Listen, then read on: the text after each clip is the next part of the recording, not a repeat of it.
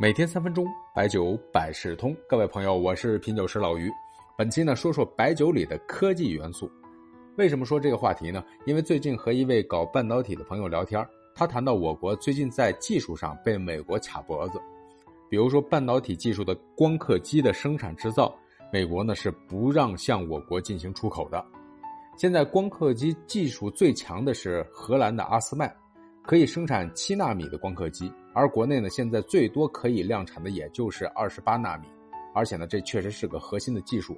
那么，为什么荷兰公司要听美国的呢？因为光刻机的生产依托于广泛的世界工厂，比如说光刻机是阿斯麦的，但是光源设备是美国的，蔡司镜头是德国的，光学技术是日本的，轴承是瑞典的，制程分配技术呢又是三星、台积电和英特尔一起提供的。啊，说这些的时候呢，我我可能不太懂啊，但是呢，我是多少有点忧心忡忡的。结果呢，朋友说到最后呢，带来了一句话，说国内的芯片呢还差得很远，不像你们搞白酒的啊，就两种科技，浓香科技和酱香科技。哎，这话我肯定不爱听。那也包括一些人说白酒灌醉了中国的什么科技梦什么的。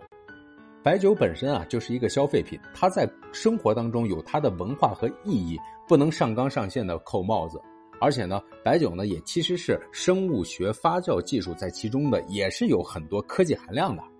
在一九五六年，周总理制定了一个中长期科技规划，这个规划的名字叫做“一九五六至一九六七科学技术发展远景规划”，其中有一个内容啊，就是对制白酒，这是与原子弹、火箭是在一个纲要之内的。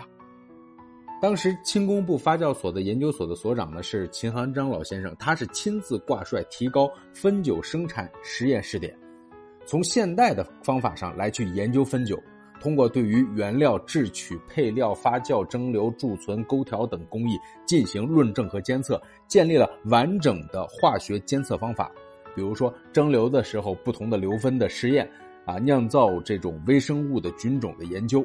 当时呢，一共是十四个主要的项目，四十五个方法和措施，取得了一万四千九百九十二个实验数据。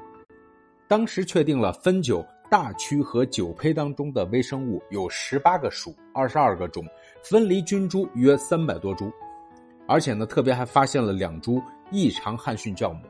这个酵母的产酯能力啊非常突出。咱们知道啊，酯化对于白酒增香是有非常好的效果。